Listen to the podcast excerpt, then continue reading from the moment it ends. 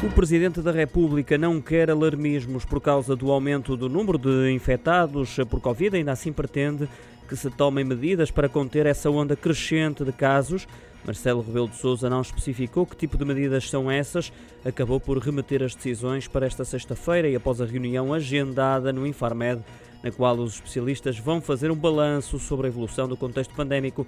Confirmou também que vai ser submetido a uma intervenção no Hospital das Forças Armadas em Lisboa, ou uma hérnia ainda antes do Natal. Declarações feitas esta quinta-feira numa visita ao Centro de Congressos de Lisboa.